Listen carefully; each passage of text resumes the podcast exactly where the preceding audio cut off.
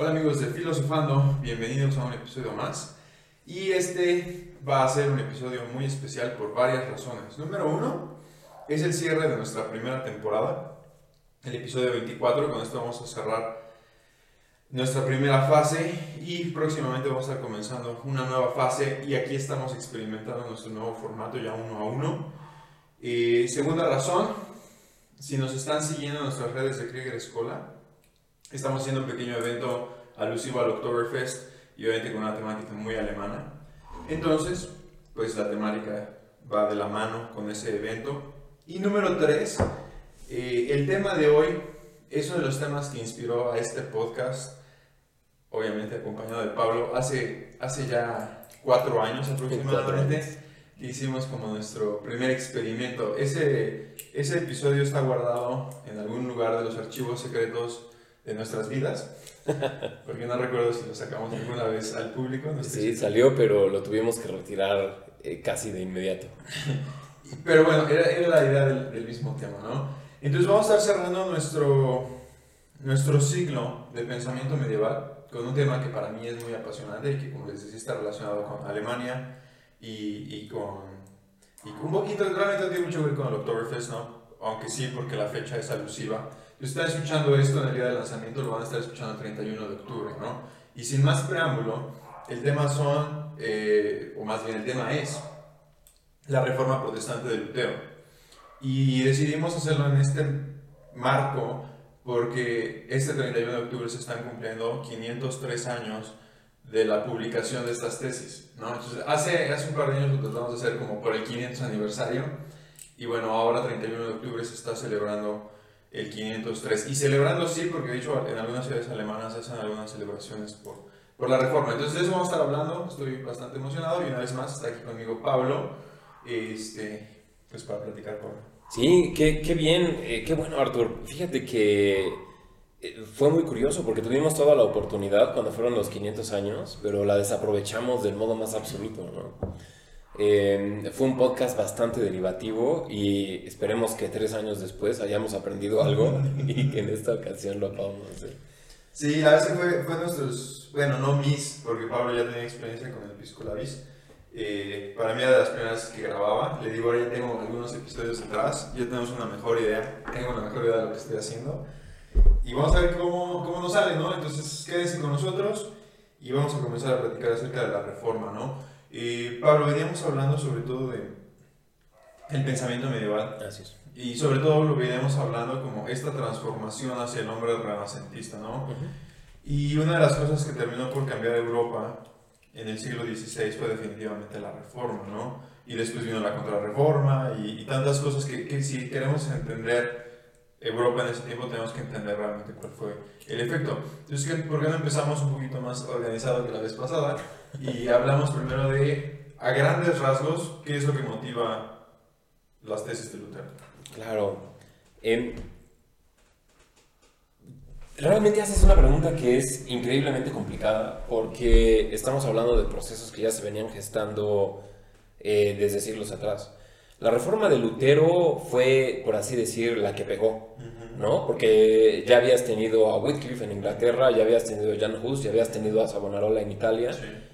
Y, y, de todas maneras, eh, también el pensamiento en general eh, del mundo medieval ya estaba empezando a, a modificarse. Aparte tenías una, una tensión que nunca había terminado de resolverse, que era la que existía entre los papas y el emperador del Sacro Imperio Romano.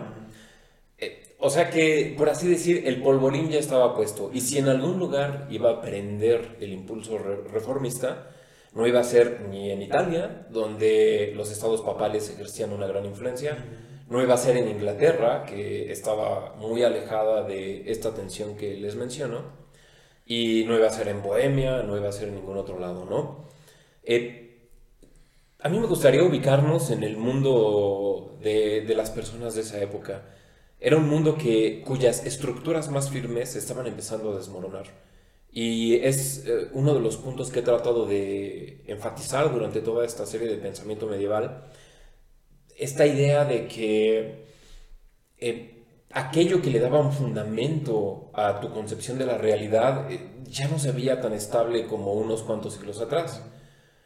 Y aparte tienes eh, otros hechos monumentales en la historia, como por ejemplo el descubrimiento de América, y entonces, en serio, lo que antes parecía ser el centro del mundo, pues ya no es el centro del mundo.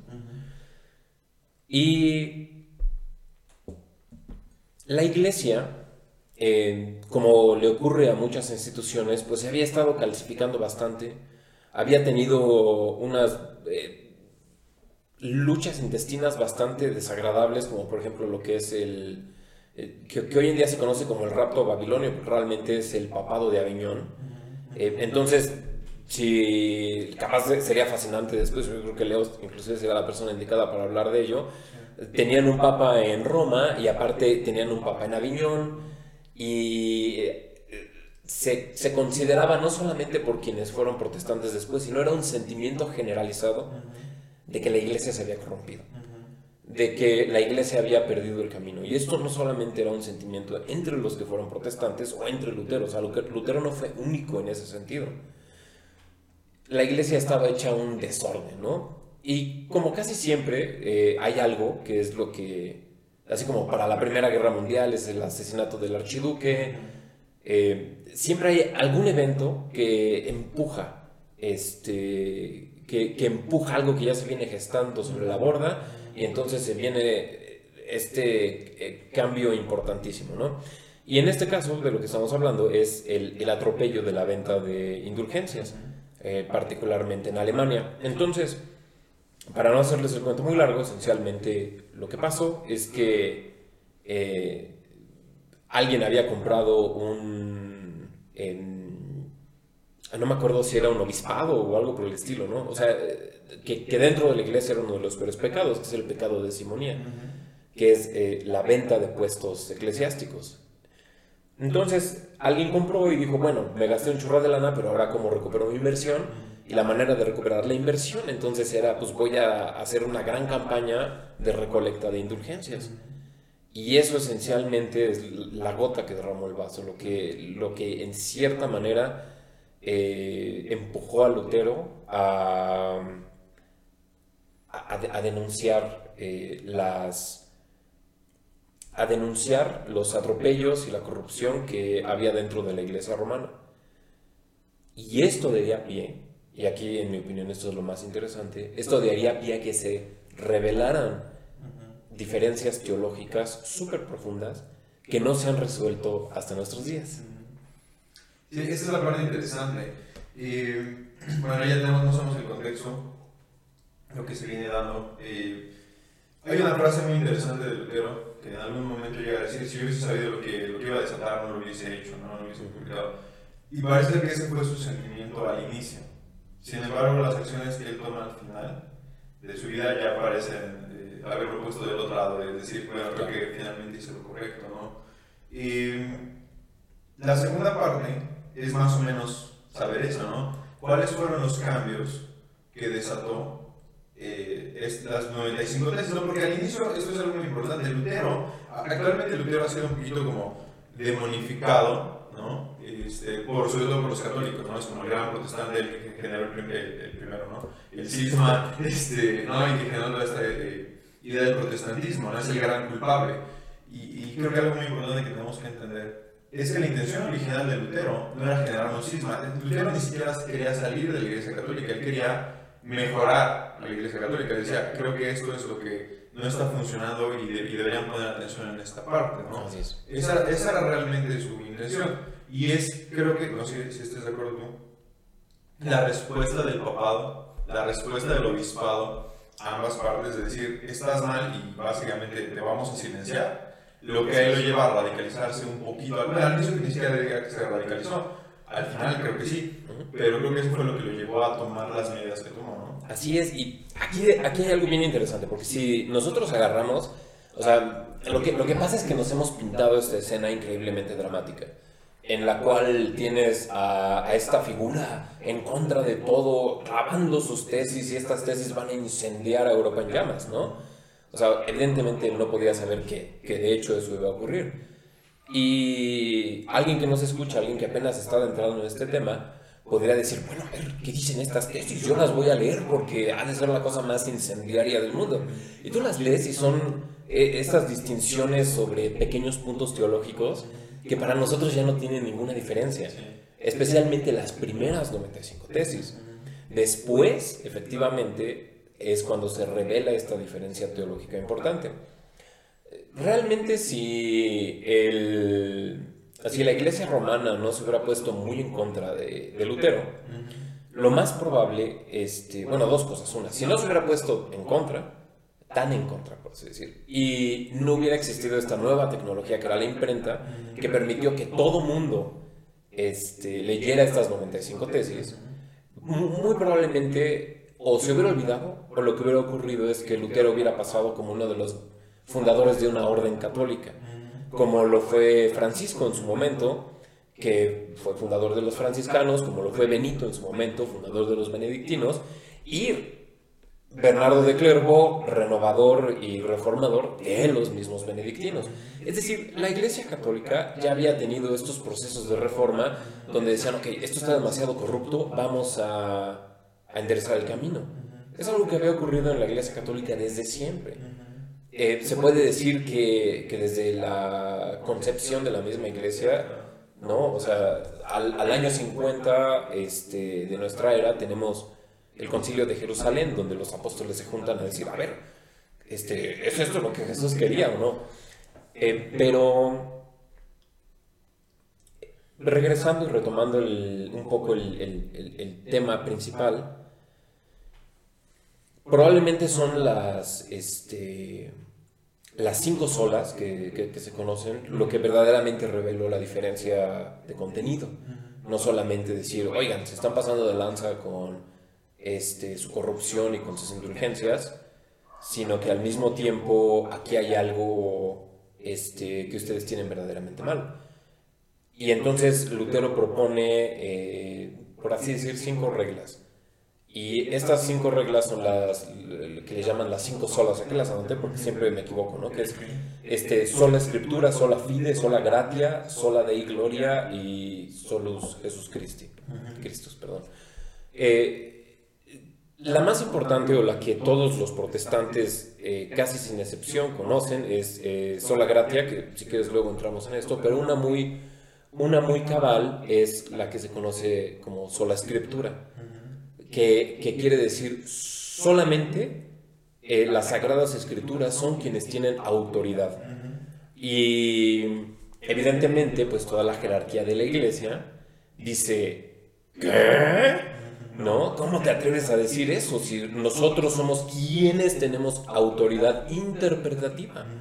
Y tenemos toda una gran tradición que nos dice exactamente qué es lo que tenemos que hacer. Y si de por sí, y, creo, que, creo que todos sabemos que si alguien ya está bien arraigado en el poder y de repente le dices que el sustento de su poder no tiene un verdadero fundamento, pues se te va a voltear como perro rabioso. Y aparte ya tuviste este fenómeno que no podía existir antes de que se viralizó lo que publicaste por la imprenta y, pues empieza a ser una bola de nieve. ¿No? Sí, y esa es, es la parte interesante, creo yo. Eh, eh, lo que dijiste al inicio, ya, ya, habíamos tenido las guerras suicidas en lo que es tipo la Bohemia y que fueron brutalmente apaciguadas. Y, y, es la otra parte que también mencionabas, el contexto histórico le permitió a Lutero tener una difusión. Básicamente fue el, el Facebook de su tiempo, ¿no? el poder eh, difundir, perdón, difundir a través de, la imprenta sus ideas, ¿no? y que estas, estas 95 tesis que él clavó en, en la puerta, después toda la gente pudiera tenerlas a, manera de panfletos, básicamente, y leerlas en la, en la calle. ¿no? Después, una otra cosa que le dio mucho éxito a Lutero y que es uno de los grandes estandartes quizás de, de, de, la, de, la, protesta, del protestantismo, perdón, y que actualmente incluso los católicos pueden beneficiar de ello, es que fue el primero en traducir la Biblia y permitir, bueno, no primero traducirla de esta manera, sino justamente a través de la imprenta, su traducción se pudiera llevar a toda la gente, ¿no? Porque antes la Biblia estaba, eh, se, se escribía, se transcribía y se exponía en latín, ¿no? Las misas eran en latín. Y entonces Lutero justamente habla de esto y dice, necesitamos, que, que eso viene más adelante, no es de las tres originales, necesitamos que la gente empiece a A y que conozca la palabra. Justamente ahí es una frase ese gran debate ¿no? entre eh, la Iglesia Católica y casi cualquier denominación protestante, que es, y, y si no mal recuerdo está en Timoteo, la palabra no es de interpretación privada y es, es una de las grandes eh, peleas que hay, ¿no? Y entonces de repente lo que tú decías, la Iglesia dice, no, los únicos que podemos interpretar somos nosotros, y, y, y los protestantes ahora empiezan a decir, no, la interpretación no, no, no te pertenece solo a ti, ¿no? Así es. Y, y es ahí donde nos lleva la segunda parte de, de la conversación, ¿no? ¿Cuáles son las, las primeras, no las primeras repercusiones que empezamos a ver en el mundo occidental, en Europa principalmente, que se derivan de la reforma luterana? Eh, pues creo que la más, la más importante es que algo que empezó como una disputa teológica se convirtió en un cisma de repercusiones gigantescas, ¿no? Y prácticamente todo el siglo siguiente, pues tienes una Europa dividida y desgarrada por guerras de religión. Em, quizá eso es lo más, quizás eso es lo más relevante desde mi punto de vista. Eh, fíjate que por eso me gustaría enfatizar que hoy en día las diferencias se nos harían inclusive, inclusive un poco banales. Y podemos entrar, si quieres, a, a- discutir un poco sobre sola gratia, que creo que es donde está probablemente la, la diferencia teológica más sustancial. Pero yo diría que el verdade- la verdadera consecuencia de, de Lutero, independientemente de, por así decir, el renacimiento espiritual que, que causó para muchas personas, es que las guerras de religión finalmente serían tan terribles que prácticamente le dirían al espíritu europeo, eh, ya no nos vamos a volver a pelear por religión, lo cual lo podemos poner como algo bueno, pero al mismo tiempo es lo que da pie a la ilustración y a esta noción de que ciencia y religión están peleadas. Da eh, paso a esta idea de los racionalismos y posteriormente positivismos y al mismo tiempo, eh, que en mi opinión de hecho es lo más terrible, probablemente es la consecuencia eh, eh, pues más, más grande y de más alcance de, de las guerras de religión, es que eventualmente la, política se, por así decir, la política se desnuda de filosofía. Y, y, en- mi opinión, de hecho, las grandes catástrofes que, que no terminan de, más dicho, de, de brotar hasta, sino hasta el siglo XX, en cierta medida están basadas eh, en, esta ruptura. Entonces, aquí es donde viene mi, perspectiva, ¿no? O sea, lo que dijo Lutero, mucho de lo que, de lo que dijo, sí, definitivamente. Y, y de hecho creo que gran parte de ello la misma Iglesia Católica, eh, con ahí una diferencia importante, este, que en vez de decir sola escritura, por ejemplo, dicen prima escritura. ¿no? O sea, la primacía de la escritura, la primacía de la gracia. Pero esencialmente ese es todo el contenido teológico de, de Vaticano II. O sea, después de tantos muertos y tantas peleas y tantas masacres, etcétera, esencialmente la Iglesia Católica como que ya volteó hacia la reforma y le dijo, ¿no? ¿No se alcanza a ver? ¿No? Le guiñó a- al protestantismo.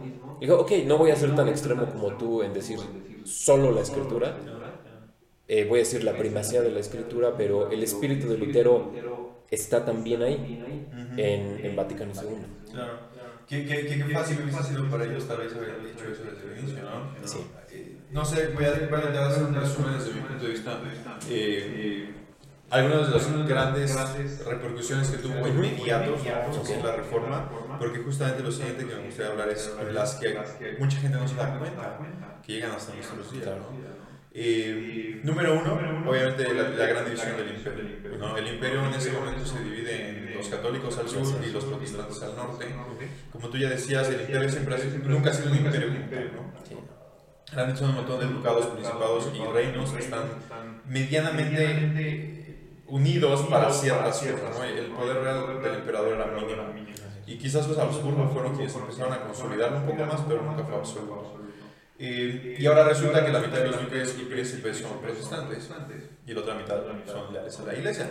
Sin embargo, viene algo una cuestión muy interesante y es que el Sacro Imperio Romano y sobre todo el Sacro Emperador Romano que ha estado peleado con el Papa durante muchos años, ahora toma la bandera y dice yo soy el nuevo protector del Papa, ¿no? Y es Carlos V, quien, quien termina diciendo yo soy el nuevo protector de la fe. ¿Por qué? Porque es nieto de Isabel la Católica y de Fernando de España. Y dice ahora yo soy el nuevo protector de la fe. Y entonces resulta que principal territorio hay un loquito este, echándose encima al Papa, ¿no? Pero bueno, eso también le, mueve un poco el enfoque, pienso yo. Ya se venía dando con, el descubrimiento de América. La política europea se mueve a España. ¿no? O sea, Carlos V como emperador de, este, después de España y de todas las, las, Indias, con todo ese poder que está ganando, más el respaldo del trono del imperio, permite que, que ahora se centre todo el poder hacia España en lugar de como había estado durante los últimos 200 años, un poquito más centrado en el imperio. ¿no? Evidentemente después viene el gran cisma inglés, ¿no? con Enrique VIII, que curiosamente era primo lejano de Carlos V, y relativamente cercano a su abuelo Maximiliano. ¿no? Maximiliano le regaló algunas armaduras muy famosas a Enrique cuando se casó con Catalina. Eh, y, ahí parece, es para otro tema, ¿no? de, hablar de los últimos caballeros, como Maximiliano se el último caballero alemán y Enrique el último caballero este, inglés, ¿no? Pero bueno, viene ese gran cisma. y después obviamente el protestantismo holandés, que también se vuelve muy fuerte. Y así vamos a empezar a ver varios momentos. Una, una cuestión muy importante quizás ya viene en el barroco, en la parte artística, que ya venía influenciado por el renacimiento humanista, pero que ahora se vuelca más a las ciencias. ¿no? El, el, barroco holandés es muy famoso por ser ya, investigar el cuerpo y estas culturas de viendo a los cuerpos abiertos, algo que no se puede hacer bajo el dominio católico, porque no puedes, no puedes eh, profanar un cuerpo, ¿no? un cadáver, es más o menos la idea. Y, y, bueno, creo que eso también, no sé, ¿qué opinas tú al respecto? Son algunas de las cositas que en ese momento empezamos a ver.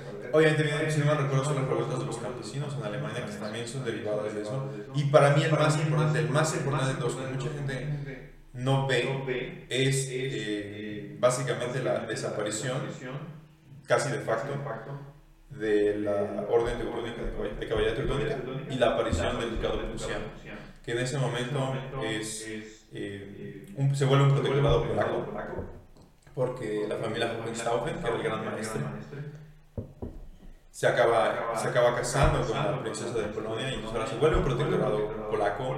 Y eso desata un, montón de problemas entre Polonia y Alemania, que ahorita vamos a ver que terminaron, ¿no? Pero, pues Siempre, siempre, algo, siempre que hay algo entre Polonia y Alemania sabemos que termina mal.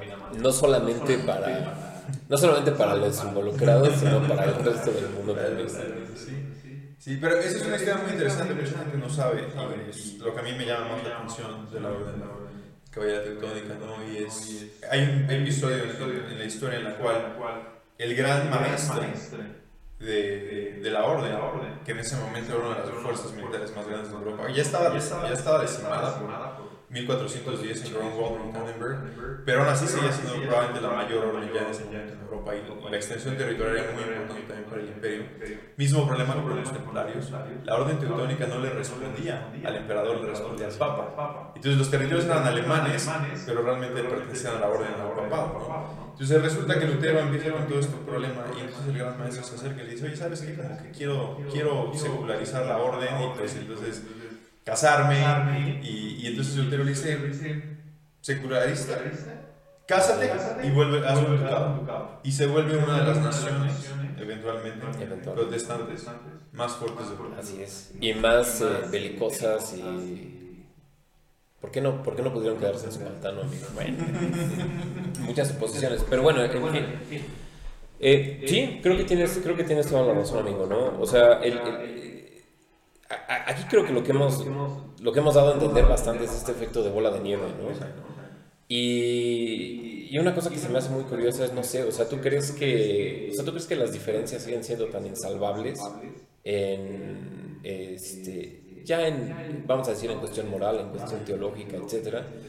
Eh, en todo lo que es práctico para alguien del siglo XX, XXI, eh, las diferencias probablemente no son tan probablemente no son tan abismales como parecían en ese entonces, ¿no? Sí. Eh, creo que depende mucho de, con quién te estés sentado a hablar. Pero he escuchado a pastores protestantes que, que, que aceptan que la diferencia no es demasiado grande con, sí. con la Iglesia Católica. He escuchado ya muchos sacerdotes decir realmente nos creemos en el mismo, ¿no? y, y para algunas iglesias protestantes dicen, no, estas diferencias, justamente que escribe Lutero, es solo la palabra, interpretaciones privadas, y la importancia de la lectura son, son pilares que para el católico quizás siguen sin. Eh, eh, digamos que en el, en, el, sentido más amplio, ¿no? puedes ordenar hacer esas tres cosas, pero no, tienes que hacerlas para ser un feligrés, ¿no? Y creo que es, es la gran diferencia, pero no sé, esencialmente pensaría que probablemente Sí, probablemente no, porque aquí, y, fíjate que quien, quien, me lo explicó de la mejor manera, en mi opinión, fue precisamente el, el ex papa, que es este Ratzinger. Escribió un libro en, en los 60 donde explica, eh, creo que de una manera muy clara, el, el, paso este, verdaderamente de pensamiento ontológico que, es, que estaba ocurriendo en esas épocas, ¿no? Y lo que pasa, y ya lo hemos mencionado varias veces, es que el, el medieval piensa eh, la verdad como el ser. Eh, la frase que usa Ratzinger es eh, verum est ens, es decir, la verdad es aquello que es. ¿no? Y, y por eso el medieval puede admitir con la mano en la cintura que durante la Eucaristía este, el pan es verdaderamente carne de Cristo, la, sangre es verdaderamente carne de Cristo. Y parece que hay una ruptura en el modo de pensar, donde el mundo ya no se ve como lo veía el medieval, y se empieza a ver más como ver un factum, es este, lo que, em, como, lo, como lo dice Ratzinger, es decir, el mundo como hecho. Solamente en los hechos es en, en, aquello en lo cual yo puedo asentarme como la verdad. Y evidentemente algo que, que, que, que por así decirlo, se aceptaba en toda su verdad simbólica y actual, pasa a ser algo representativo. Y creo que si se, si se van atrás en muchos de los podcasts que, que, grabamos, cada que dices, ah, claro, es que la Eucaristía es representación. Digo, no, no, no, espérate. O sea, para el católico nunca es representación. Pero para el protestante sí. Sin embargo, eh, prácticamente todos los católicos del mundo también, del mundo también seguían en, esta, en este flujo histórico. Y, y si son seres modernos, su cultura es moderna, es increíblemente difícil que nosotros podamos concebir la verdad como ser o la verdad como aquello que es. Siempre vemos la verdad como el hecho, ¿no? Hecho, si te das cuenta, es este, aquello que ya está, aquello que ya se hizo, aquello que ya puede ser verificable. Y sin embargo, aquello que es es lo que se está manifestando en ese momento, lo que se está manifestando de manera constantemente actual. Em, y por eso también parece que a veces hablamos en, idiomas completamente distintos. Creo que esto pasa, por ejemplo, mucho entre, este, que a, ver si no estoy aquí entrando en, Honduras que ni corresponde, ¿no? Pero lo que pasa es que después de, la verdad como hecho, nosotros, eh, después de la guerra prácticamente... Eh, ya no, ya no pensamos en el mundo como, como factum, lo pensamos como faquiendo, es decir, aquello que se está haciendo. Nosotros vivimos en una nueva actualidad, pero es una nueva actualidad este, guiada por los hechos. Es decir, la tecnología, ¿no? O sea, para no entrar en, en, demasiada filosofía. Y, y, y, ese es uno de los motivos por los cuales a veces, teniendo la misma historia, teniendo los mismos hechos, hablando el mismo idioma, parece que, por ejemplo, liberales y conservadores están hablando uno en chino y otro está hablando en, este, no sé, en español, ¿no? Eh, y, el motivo por el cual, a través de exactamente los mismos hechos, las mismas palabras, eh, los mismos sucesos, llegan a conclusiones diametralmente contrarias.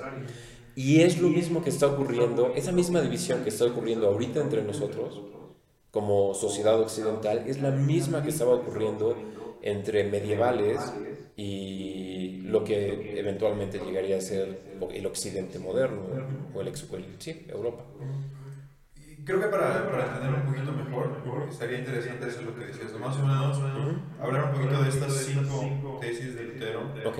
y más o menos que, que, que podamos entender están escuchando, cuáles son esas diferencias, ¿no? Y más o menos cuáles son esas manifestaciones actuales, ¿no?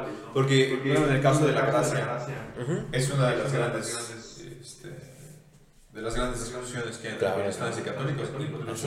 Creo que es el centro y, y generalmente cuando decimos, si eres católico y sueles platicar con un protestante, una de las primeras cosas que te va a decir es, no es por obras, es por gracia.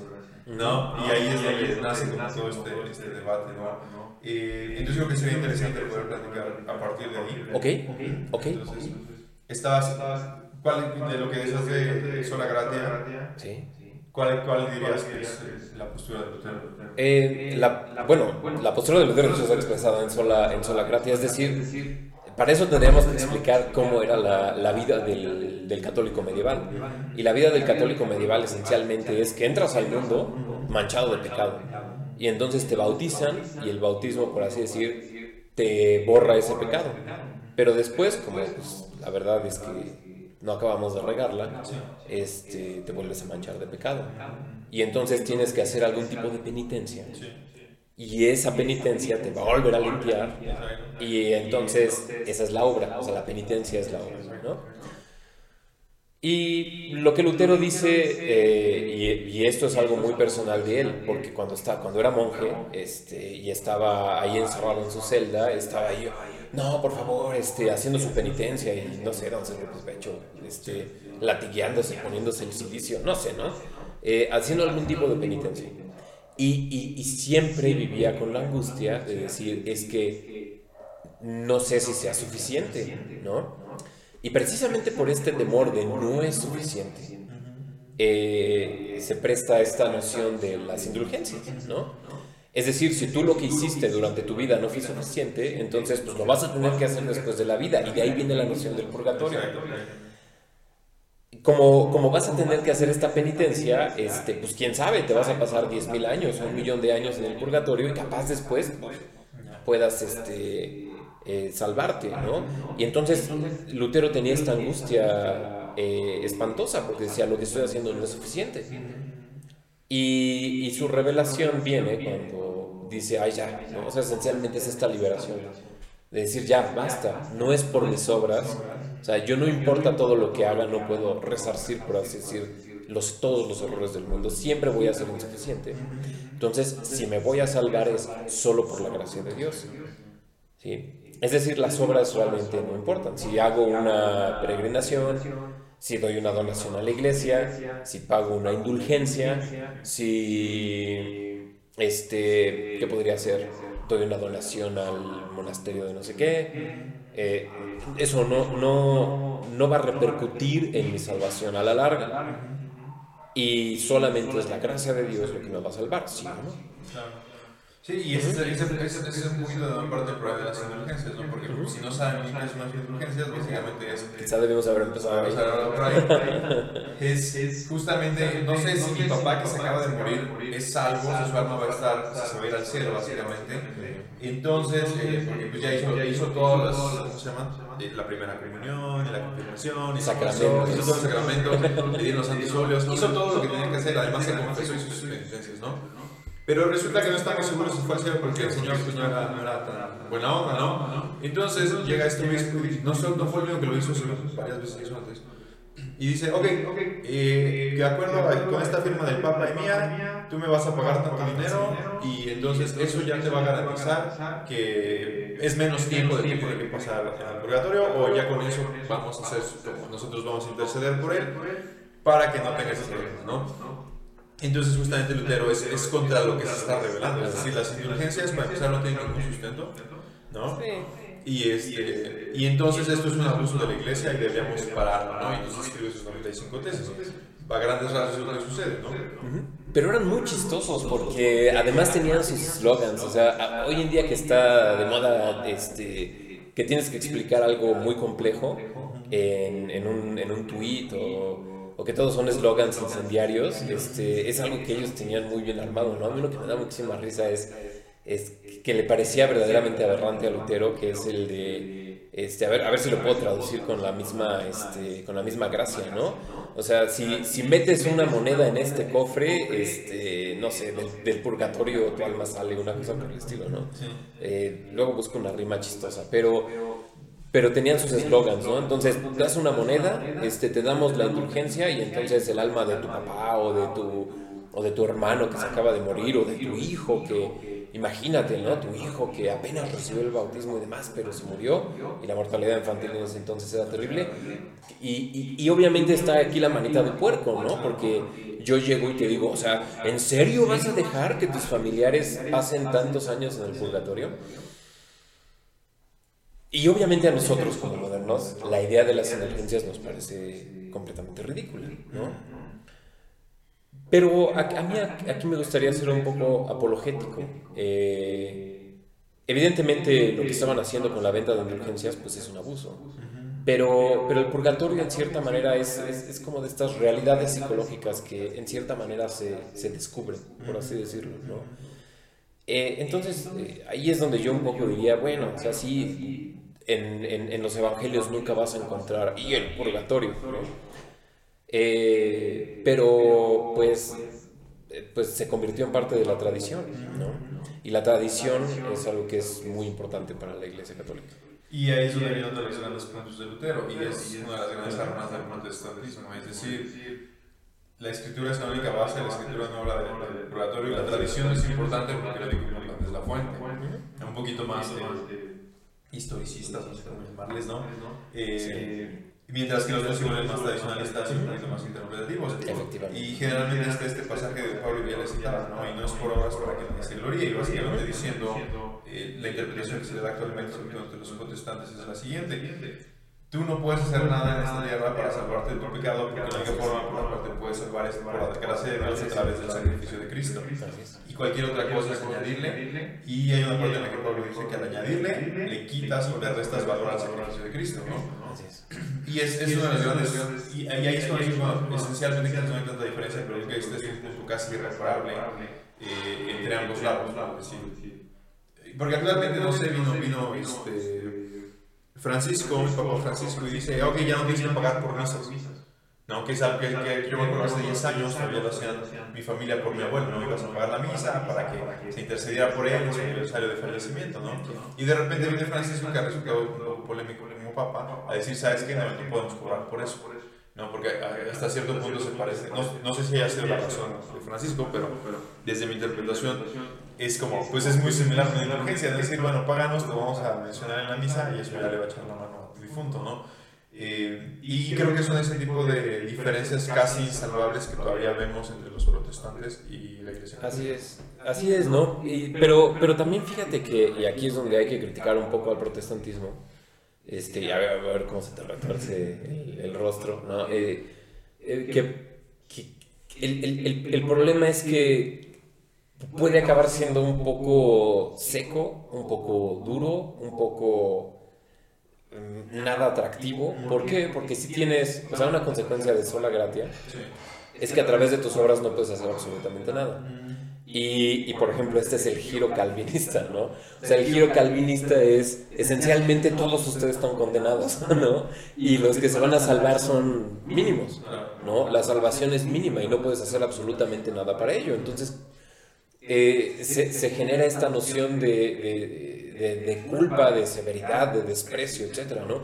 Y, lo, y lo ves una y otra vez aparecer en diferentes denominaciones protestantes, como pues los puritanos, unos de ellos, tienes este, a los calvinistas, que, que tienen una, una, perspectiva verdaderamente desagradable del mundo y no solamente de, vamos a decir, del mundo material, sino hasta del mundo espiritual. Es increíblemente increíblemente duro, este, y, y, no ofrece ningún consuelo, que bien que mal, en cierta manera es una de las grandes funciones de la, de la religión.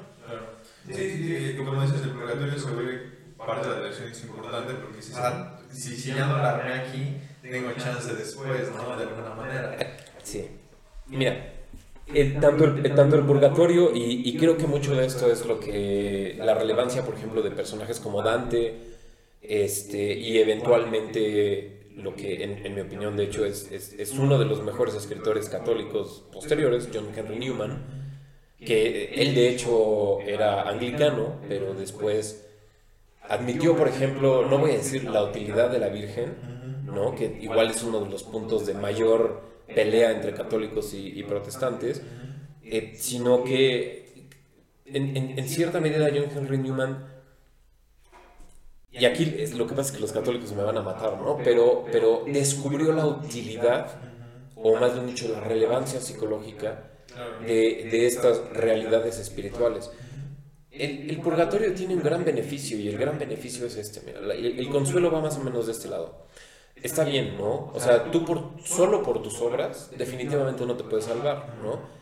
Eh, una, solamente una interpretación muy corrupta de, de las obras es lo que te... Solamente una interpretación muy corrupta de las obras dentro del esquema católico es lo que te, te llevaría a pensar por tus obras te puedes salvar. ¿no? Pero eso esencialmente pues ya es brujería, ¿no? Y es lo que hace toda, por decir, son los errores espirituales en los que caen estas personas que están con su enneagrama y sus ángeles y que no, ahora me voy a echar el... Y la ley de la atracción es lo mismo, ¿no? Es, es, la misma aberración, ¿no? Eh, pero... Em, si el, purgatorio esencialmente te da una nueva oportunidad de redimirte, ¿sí? O sea, el, problema es que la realidad de un mundo caído, de un mundo eh, donde, donde sabes el mal que has causado, donde sabes, etcétera, ¿no? Em, el purgatorio es, eh, por así decir, una segunda oportunidad para que, para que puedas hacer algo por, tu pecado, pero no es a través de las obras, o sea, es prima gratia, ¿sí? Este es el, el se puede decir que la respuesta católica a, Lutero no es estás completamente mal, son las obras, o sea, no es una inversión de 180 grados, es primero la gracia, pero, pero tus obras algo tienen. Y, y, el problema es que, ese, que es el mensaje católico, que es un mensaje bastante sensato, creo que inclusive para muchos protestantes dirían, bueno, no está tan, o sea, no está tan mal, ¿no?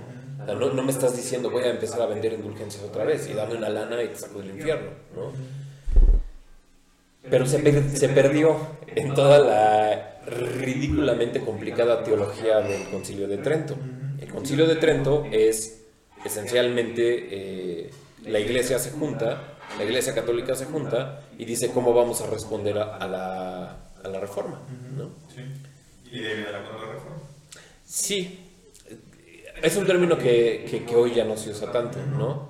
Hoy, hoy se conoce más como la reforma católica. Y, y, efectivamente, por ejemplo, toda la corrupción, venta de indulgencias, simonía, o sea, la misma iglesia dijo, esto está de la patada. Y se volvió a corromper y se tuvo que volver a reformar. Y ahora con lo de los abusos este, sexuales, se volvió a corromper y se va a tener que volver a reformar, ¿no?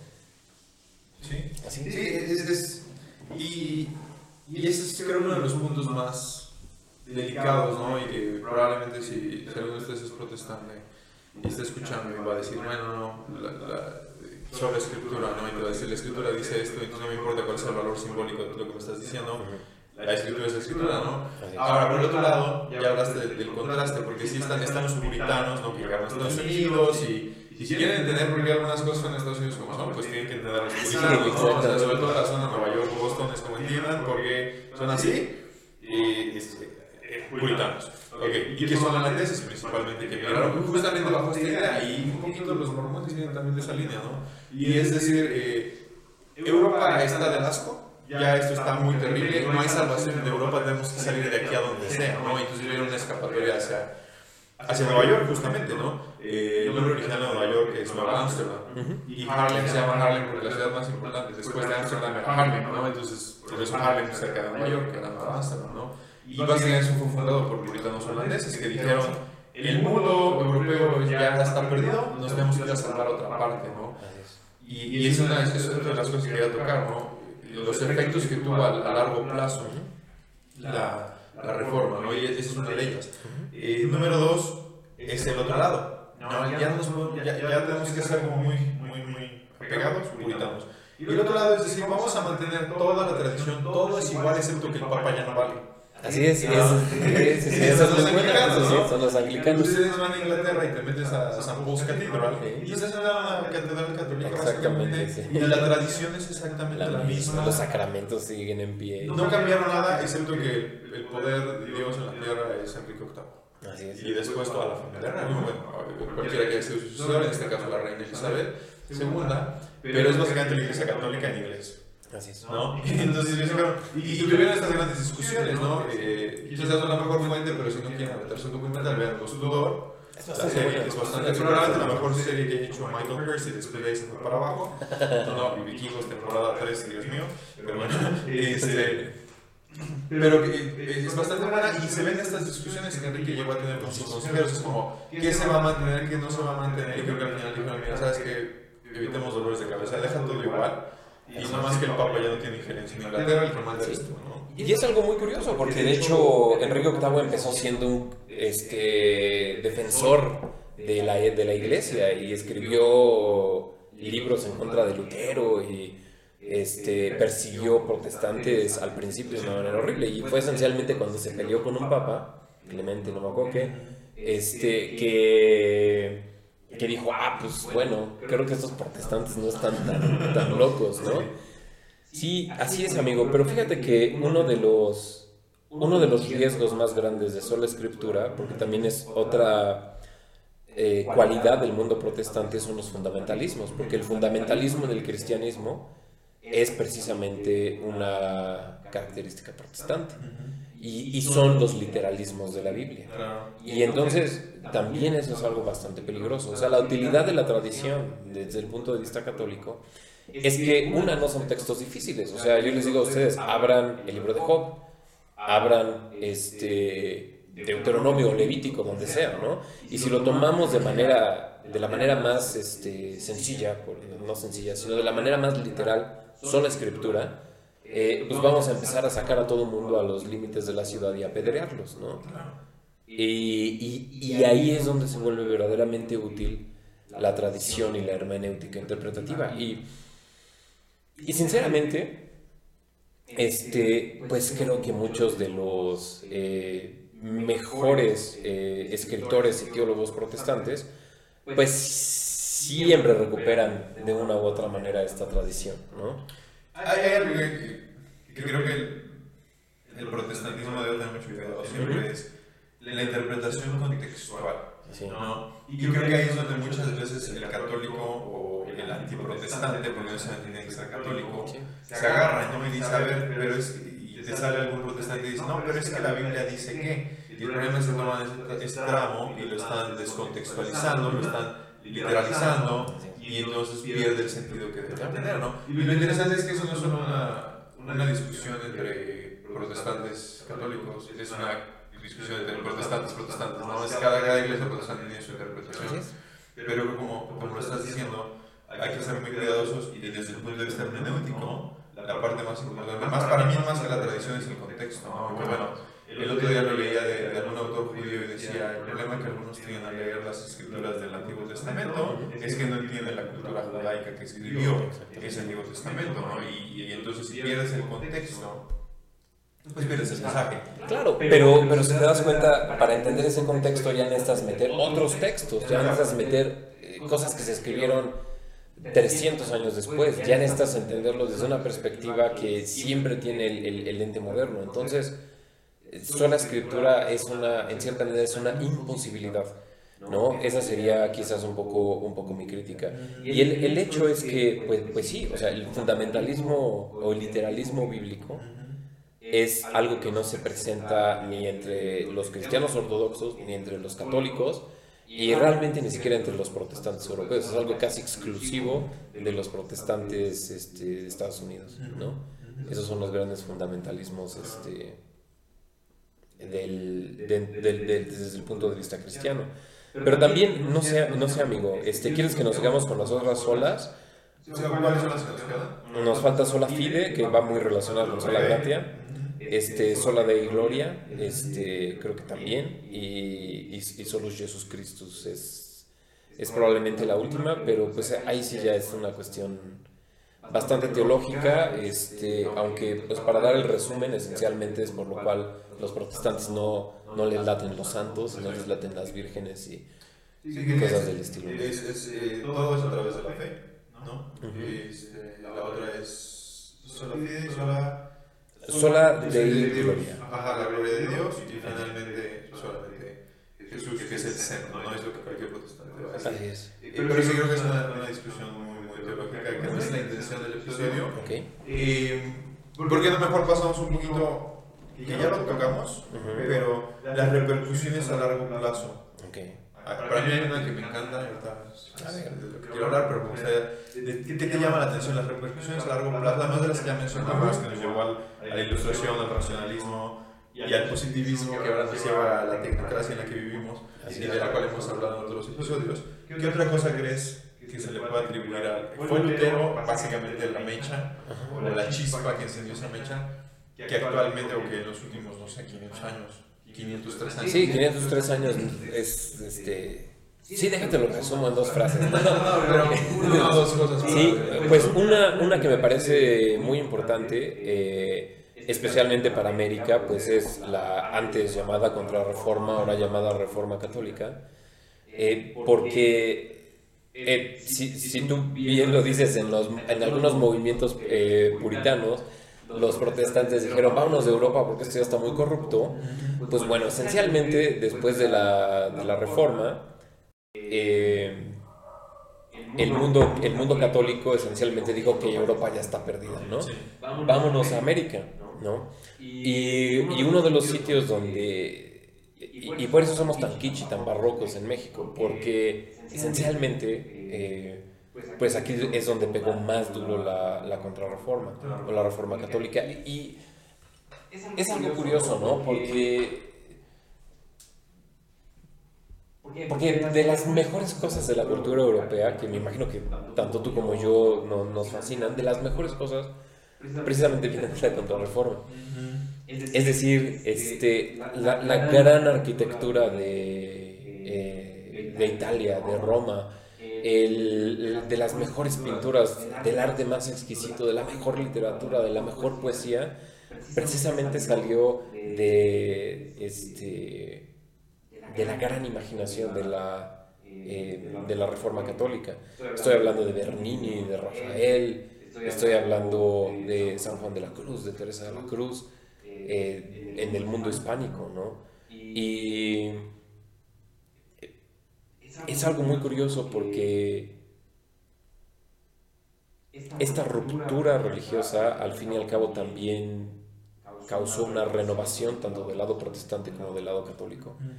Eh, a pesar de que después, especialmente después de Westfalia, eh, empieza este gran ímpetu racionalista, lo que hoy en día verdaderamente asociamos con lo mejor de la cultura europea salió de, tanto, del, tanto de la reforma como de la reforma católica. Bach, este, Handel, o sea, toda la gran música salió precisamente de esos lugares, inspirada por esa renovación espiritual. ¿no? Entonces, el arte sería probablemente el gran arte europeo, es, es lo que en cierta, manera, en cierta medida le debemos ¿no? a, a, estos, a estas grandes pugnas religiosas. Pero del otro lado. Sí, a ver. Creo que la, la reforma también nos trajo. Digo, digo es, es, es, el, es el gran momento, ¿no? Es el quiebre hacia, hacia el mundo de 1500. Sí. Eh, pero, pero creo que también nos trajo un poco de las peores cosas. Y como, como historiador y como. Habiendo sido formado principalmente en la escuela francesa, no, pero finalmente tuve una formación muy a lo blog, muy braudeliana fue lo que fue la formación que me dio la universidad y que realmente me, me gusta, pues me gusta ver la historia en los grandes ciclos, ¿no? Y, y, y, y, y, si analizamos algunos de los hechos que estaba contando hace un momento, la Segunda Guerra Mundial es simplemente la repercusión lógica de, de la reforma en Prusia. Ah, y, mucha gente, cuando trato de explicar lo que es la larga duración, y la historia cíclica, me gusta mucho utilizar este ejemplo porque mucha gente, creo que la mayoría de la gente no lo sabe. Pero, si, lo hacemos en retrospectiva, una de las ideales de Hitler era reexpandir el Reich, regresarlo a su antigua gloria.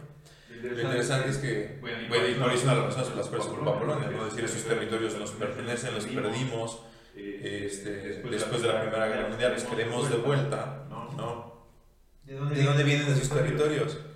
De la Orden de Caballería Teutónica. Sí, pero, pero te voy a terminar de contar cómo lo veo yo. Entonces, la, la, orden toma, todos estos territorios. que pertenecen a Lituania, a Lituania, perdón, Estonia, una parte de Polonia, generan todas estas colonias alemanas en la parte de Europa. Y eventualmente se convierten en el ducado de Prusia, ¿no? gracias a la reforma luterana. Y el ducado de Prusia eventualmente se convierte en el gran eh, integrador de la Kleine Deutsch, que es la Alemania, quien es quien pelea la Primera Guerra Mundial. Y finalmente Hitler termina desembocando en esta idea de decir queremos recuperar el Reich, que evidentemente son, es un proceso histórico de 500 años, prácticamente de, de 1517 a, 1940 más o menos, 30 y algo, cuando sube Hitler al poder. Que no es tan sencillo, no estoy básicamente súper simplificando un proceso histórico muy largo, ¿no? Pero básicamente lo puedo resumir de esta manera. Si el gran, maestro de la orden tectónica no seculariza la orden y lo convierte en Prusia, producto en grande, eh, en gran parte por esta conversación que tiene Lutero, entonces después no tenemos todo lo demás, ¿no? Entonces sé que es como tratar de alargar muchísimo el proceso histórico, ¿no? Pero, pero sí podríamos pensar que hubiese pasado si la reforma no se da y Prusia nunca se genera. Sí, podríamos, podríamos pensarlo, pero mira, lo que pasa es que se genera Prusia, pero realmente la Prusia belicosa, la Prusia marcial, pues es, más, es, es más un producto de Federico el Grande, que, que, pues esencialmente es lo que se conoce como el, es el, el tirano ilustrado por excelencia, ¿no? Y, y, y, estos cuates pues realmente se refieren más a la, a la ilustración que a la, que la reforma de Lutero. O sea, para, o sea, yo creo que en, eh, ¿cómo decir? Eh, en la mesa de noche de Federico el Grande hubieras encontrado probablemente más a Voltaire que a Lutero. Y, y creo que aquí estamos hablando de dos corrientes que, o sea, definitivamente corren al paralelo, pero que divergieron en mi opinión, desde Westfalia, ¿no? Y de hecho para mí la gran tragedia de... La gran tragedia de la modernidad es que es eh, la denudación progresiva de, eh, de, las realidades morales y espirituales que sí tenía la, la Edad Media, ¿no? Cada vez siento que el, medievalismo que tenemos no nada más es estético, no nada más es, es que hubiera estado bien padre, estaba ahí dando despadazos, ¿no? Siento que también mucho es esta, en cierta medida, necesidad de, de regresar a, cosas más concretas, em, a un modo del ser que es un poco más eh, sustancial, y lo, digo con, con, toda la intención, ¿no? Sustancial en el sentido de, de ser, de que posee sustancia. Pero después de las guerras de religión, pareciera que divergen eh, las corrientes religiosas de las corrientes políticas. En todos, en todos lados, menos en Estados Unidos. Entonces, cuando hablamos de excepcionalismo norteamericano, hoy en día todo el mundo siento que lo interpreta de una manera muy equivocada que lo interpretan como decir, ah, es que viva América, somos los mejores, viva Trump, ¿no? Pero realmente lo que quiere decir es que el, la revolución americana es un claro rechazo a los ideales de la ilustración. Y el resto de las revoluciones del siglo XIX son una aceptación de los ideales de la ilustración. Y acabo de leer un libro, pero es esos que yo no sé por qué los leo, porque es una, es una tortura espantosa, ¿no? Se llama La religión de Hitler de Richard Weikart, ampliamente recomendado. Y, y, y, en Hitler puedes ver ya estos procesos perfectamente eh, ya coagulados, donde efectivamente la, la religión es algo secundario la religión no importa, lo único que importa es el poder político. No hay ninguna moral y por eso puedes ver que de hecho probablemente uno de los únicos opositores eh, que tuvieron un poquito de autoridad moral en contra de Hitler, pues es Dietrich Bonhoeffer, eh, sublime teólogo protestante, ¿no? Y precisamente era porque decía, no, o sea, hemos perdido nuestra religión, yo tengo que oponerme a Hitler. Y fue de los que ayudaron a, planear el intento de asesinato, fue ejecutado por la SS en los últimos días de la guerra, o sea, catástrofes por todos lados, ¿no? Entonces, sí hay un gran proceso, pero fíjate que ese gran proceso va por otro lado. Es cuando, cuando perdimos este, lo que Ratzinger llama precisamente la verdad como aquello que es.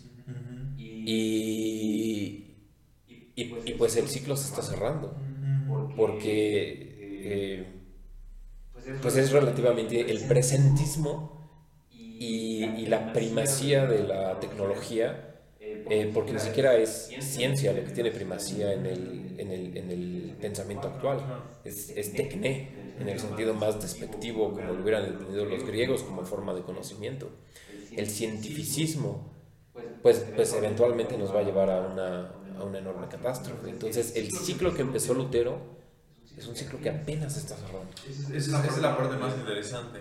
Eh, como, como, como modernos, como contemporáneos, nos gusta pensar que estamos viviendo un gran ciclo, un ciclo muy largo, ¿no? Y se nos olvida que el ciclo romano duró casi mil años, ¿no? El ciclo medieval duró casi mil años. El ciclo clásico, el preclásico, vamos a decir antes de, del clásico griego y romano, duró muchos miles de años también, ¿no? Eh, y nosotros, justamente lo que estás diciendo ahorita, estamos cerrando un ciclo de 500 años, solo 500 años, ¿no? desde el punto de vista del proceso histórico no es nada. es, son 500 años de los últimos 8.000 años de la historia de civilización humana. ¿no? Y, y, y, viendo desde los grandes, eh, desde el punto de vista paraudeliano, ¿no? la historia de la larga duración, justamente estamos llegando como al, al fin. Y por eso a mí me apasiona tanto hablar de la reforma, ¿no? Porque lo puedes abordar desde el punto de vista teológico, si quieres, y como más o menos lo hicimos brevemente pero también lo puedes abordar desde el punto de vista histórico y decir todo lo que ha traído y cómo realmente todo lo que vivimos, o mucho de lo que vivimos actualmente en el mundo occidental, es un derivado de que un día Lutero se levantó y clavó 95 tesis y después un día dijo, ¿qué creen? Si, si yo hubiese sabido que eso iba a pasar, no las clavo, ¿no?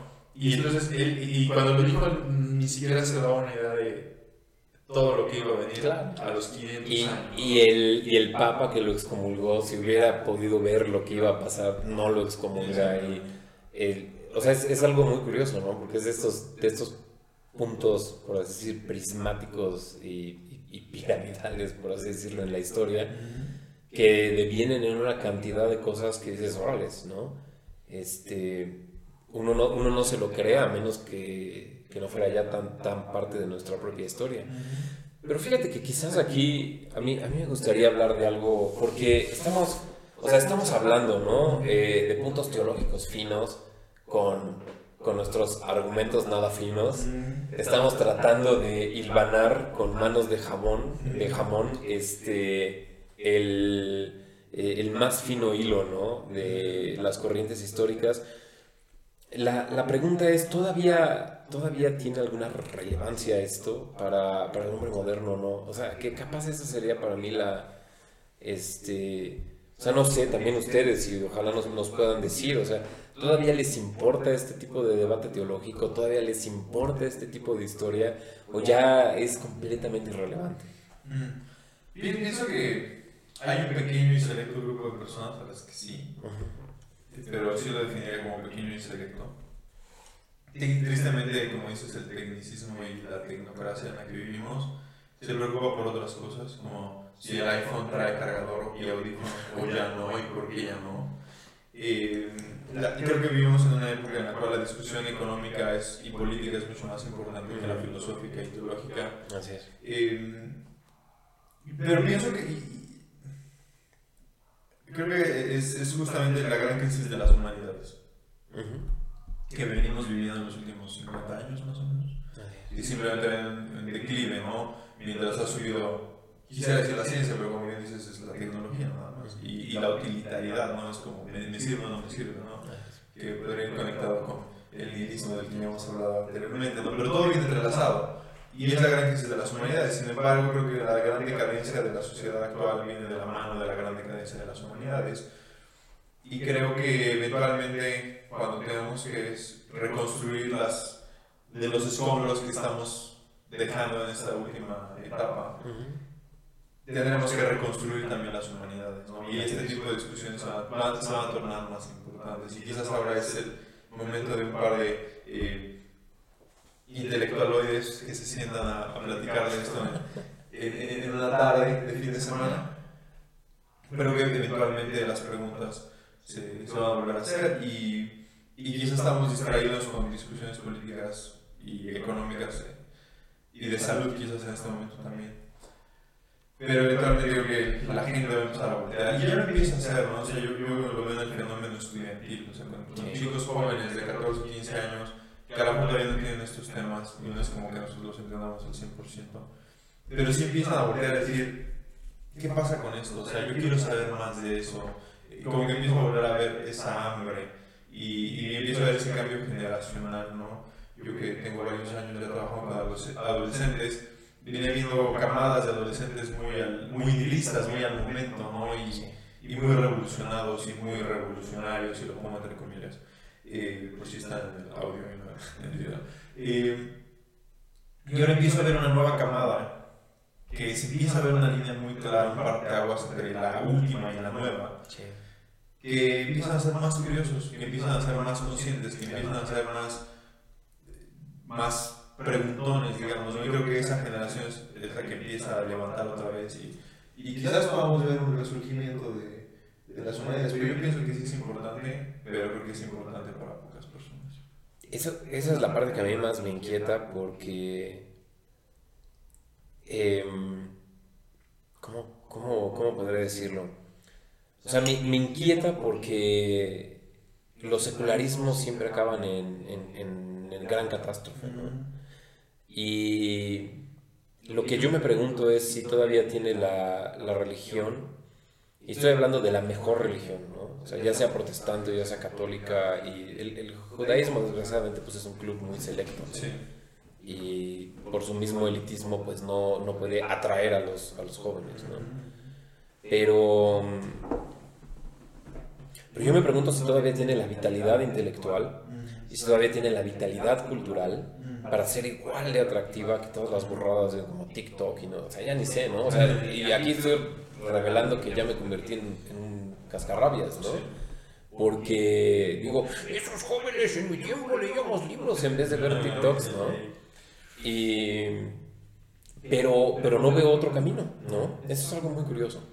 Eh, y, el, y el acceso, esta es la, esta es la desgracia, fíjate el acceso nunca puede ser eh, teológico de inicio. Si el, primer acercamiento rara vez es, es, así. El primer acercamiento casi siempre es estético. Y, y, una de las principales degradaciones que vemos, y yo, fíjate, yo también creo que por eso hubo tanta producción de arte durante la, durante la reforma y la contrarreforma. Porque, porque puede pararse Lutero y tratar de explicar puntos finos, pero si te das cuenta uno de... ¿Cómo te digo? Solamente hoy estudiantes de historia de teología leen sus 95 tesis. Y sin embargo, cantidad de iglesias protestantes cantan sus himnos todavía, porque también se puede escribir himnos. ¿no? A través del arte, a través de estas producciones culturales, es como se puede tener este primer acceso hacia, hacia lo religioso. ¿no? Eh, esa es más o menos la idea de Kierkegaard, o sea, de lo estético pasas a lo ético y de lo ético pasas a lo religioso. Pero parece un poco que las iglesias están perdiendo esta, esta virtud, ¿no? Eh, y, y, en estética, pues nos está ganando lo feo, o sea, la fealdad está, está ganando, ¿no? Ahí es donde yo verdaderamente me preocupo, ¿no? Y además lo feo y el culto a lo feo. ¿no? Es, es, se, empieza a glorificar la verdad y ahora quienes vean, y seguramente tal vez alguien lo piense si no lo comenta, Es, eh, pero la belleza es subjetiva y la verdad es que no. Cuando estudiamos los movimientos artísticos de hace, de 100 años atrás, todos tienen reglas, ¿no? Y todos tienen estándares. Y eso viene desde, desde los egipcios, básicamente. Y solo tenemos 100 años diciendo y queriendo engañarnos al decir la belleza subjetiva. Siempre hay un estándar, ¿no? Eh, y, por el otro lado, creo que esta crisis, ¿no? y ese Dios ha muerto, vayan al Dios ha muerto, eh, del que nos advertía Nietzsche, que estamos viendo actualmente, empieza a tratar de ser paliada por el New Age. ¿no? El mindfulness, es la realidad y, y creo que eso te da la razón a lo que estás diciendo. Porque la gente está buscando algo, pero las opciones originales, el entrar a la iglesia, el, acercarte a una iglesia protestante, el escuchar el mismo discurso que se ha escuchado por los últimos 100 años, porque tampoco es como que un discurso muy, muy antiguo, el discurso protestante actual no es tan antiguo, eh, no es, ya no les parece suficiente, ¿no? Pero justamente siguen buscando esa estética. ¿Y qué te ofrece el yoga y el pilates? Te ofrece una nueva estética, te ofrece algo que se ve bonito. ¿Qué te ofrece la meditación que le estamos robando a los budistas? Ah, tiene, tiene caché, tiene, tiene un feeling, ¿no? Entonces, lo que, lo que está vendiendo el mindfulness y lo que está vendiendo eh, todo este tipo de experiencias, eh, todo este tipo de movimientos son experiencias, y es justamente lo que decías, ¿no? Cuando tú ibas, el medieval iba a la iglesia era una experiencia. Era, era pararte y, y los vitrales, escuchar las músicas y todo. Es una experiencia que ellos interpretaban de una forma divina, ¿no? Eh, y que ahora se ha perdido un poco, pero como dices. Pero fíjate que era la experiencia como conducto A, y aquí es donde, donde de hecho yo nos acuso de superficiales, porque estoy completamente de acuerdo contigo. Porque lo que, lo que nos gustaría, o sea, si alguien te pudiera vender una religión con grandes experiencias, eh, la experiencia mística, esto, de hecho por eso dentro del catolicismo está el renacimiento de los movimientos carismáticos, y por eso eh, también dentro del protestantismo tienes todos estos este, que se ponen a, hacer un mega show y esto y lo otro. Y, y ahora todos los CEOs que van y se ponen a, comer ayahuasca y hongos y esto y lo otro. O sea, se está buscando la experiencia, pero ya no es la experiencia como este producto, perdón, como conducto hacia algo. Es la experiencia en sí misma. Y eso lo que, o sea, la consecuencia necesaria es que es un encierro en, en el yo consecuentemente es una forma de narcisismo. Ese es el verdadero peligro. ¿Por qué? Porque esa estética no conduce a la ética. Esa estética simplemente se queda en, güey, o sea, no mames, me fui y me eché unos hongos y no tienes idea, y el chamán, buenísima onda, ¿no? Y bueno, y cambiaste algo en tu, no, que chingan a su madre todos, ¿no? Y probablemente pongas un blip ahí, pero... Es, es, es, la realidad, ¿no? Pero, pero, creo que sí, ese es el paso, ¿no? Buscar lo estético y ese estético que te lleva a ese cambio y es la parte que está perdiendo. Pero bueno, creo que salimos un poquito del tema original, pero sí, ligeramente relacionado.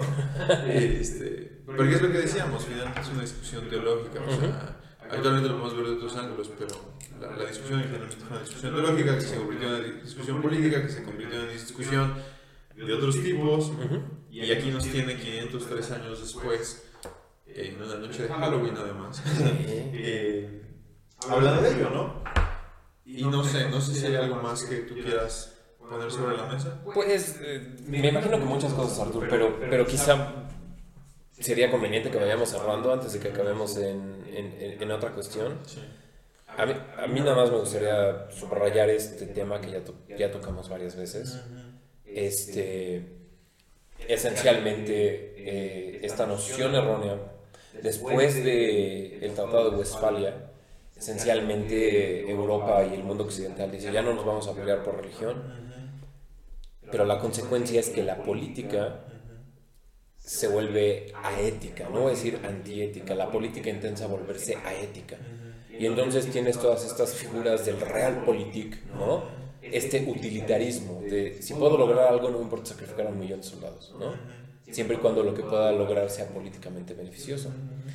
Y lo tienes del lado conservador, este, como en Metternich, lo tienes en Bismarck, y lo tienes en el, por así decirlo, el peor de todos actualmente, que es Marx. ¿no? Y, y ahora que nuestras batallas morales se pelean en gran medida en la arena política, desde que se te puede obligar a que te pongas una máscara, a que si está bien que abortes a tu hijo a los nueve meses, este... Son, todas son dicotomías falsas porque la política está eh, carente de ética. Y probablemente yo creo que ni, ni, católicos, ni protestantes, ni judíos, ni budistas, nadie quiere que eso realmente ocurra. Y, y si alguna reflexión pudiera yo dejar de todo esto es, no podemos continuar con una política carente de ética. ¿no? Para mí esa, esa sería la, la, la, no quiero decir el mensaje que les dejo chicos, ¿no? Más que nada, eso fue una consecuencia directa de las guerras de religión, que fueron una consecuencia de la reforma. Y si algo pudiéramos corregir de todas las catástrofes de los últimos siglos, sería precisamente esa, en mi, en mi opinión. Sí, es una buena reflexión, finalmente. No sé si yo lo dejaría solo en la parte política, ¿no? Eh, que, creo que lo llevaría también un poco a, la, a las grandes discusiones actuales, ¿no? O sea, eh, cuando lo digo con mis alumnos es como, ¿qué, ¿qué, opinas de estos temas tan controversiales? ¿no? Puede ser el feminismo, puede ser eh, el aborto, puede ser el derecho de las parejas homosexuales o cualquiera de esos temas de los que estamos hablando. Creo que principalmente el problema es ese, ¿no? que cada quien...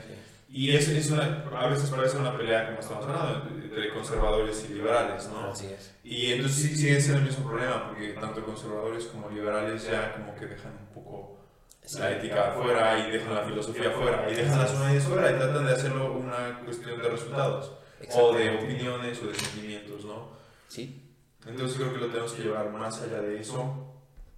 Y, y, pues creo que sí, finalmente, más allá de la importancia de la reforma o de lo que venimos hablando, es la importancia de las humanidades y de poder sentarnos y empezar a hablar, aprender y hablar y discutir estos temas y empezar a hacerlo desde una nueva perspectiva, ¿no? Y, y entender que, que las humanidades, la filosofía no son solo como para par de intelectuales que se andan en su casa a tomar té, sino que realmente son una parte esencial y, y, básicamente lo que decías, la estética te lleva a la ética y tenemos que regresar a esa ética, cualquiera que sea la ética que pretendan seguir, pero que haya algo, no haya sustancia detrás de lo que estás diciendo y no sea una repetición tecnócrata de lo que has escuchado en los últimos dos años en televisión. Así es, no, no con eso. Y bueno, yo diría, dejen redes sociales y, y lean muchos libros. Menos, menos. Menos, sí, claro, claro, pero nosotros.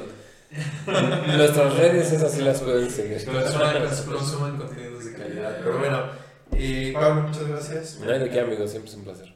Una nueva experiencia, esperemos que les haya gustado este nuevo formato. Díganos en los comentarios o un mensaje privado que les parezca más cómodo ¿Qué les pareció este nuevo formato ya en vivo? Eh, obviamente con mucho cuidado. Tanto cuidado que es una ilusión óptica porque parece que estamos nada más como a un metro veinte, pero realmente estamos como a dos metros de distancia. Exactamente. Así es. Y, bueno, síganos en nuestras redes sociales, ya saben que en YouTube nos encuentran como Krieger Escolar, igual que en Facebook y en Instagram. Y no se pierdan la siguiente temporada. Muchas gracias por ver los episodios de esta temporada. Y Pablo está sorprendido por la cantidad de gente que nos está viendo, así que no dejen de hacerlo y escuchando. Ya saben que nos encuentran en Spotify, Google Podcast, Apple Podcast, YouTube, Facebook y todas esas cosas lindas. Eh, y bueno, nos vemos en la siguiente temporada de Filosofando. Adiós.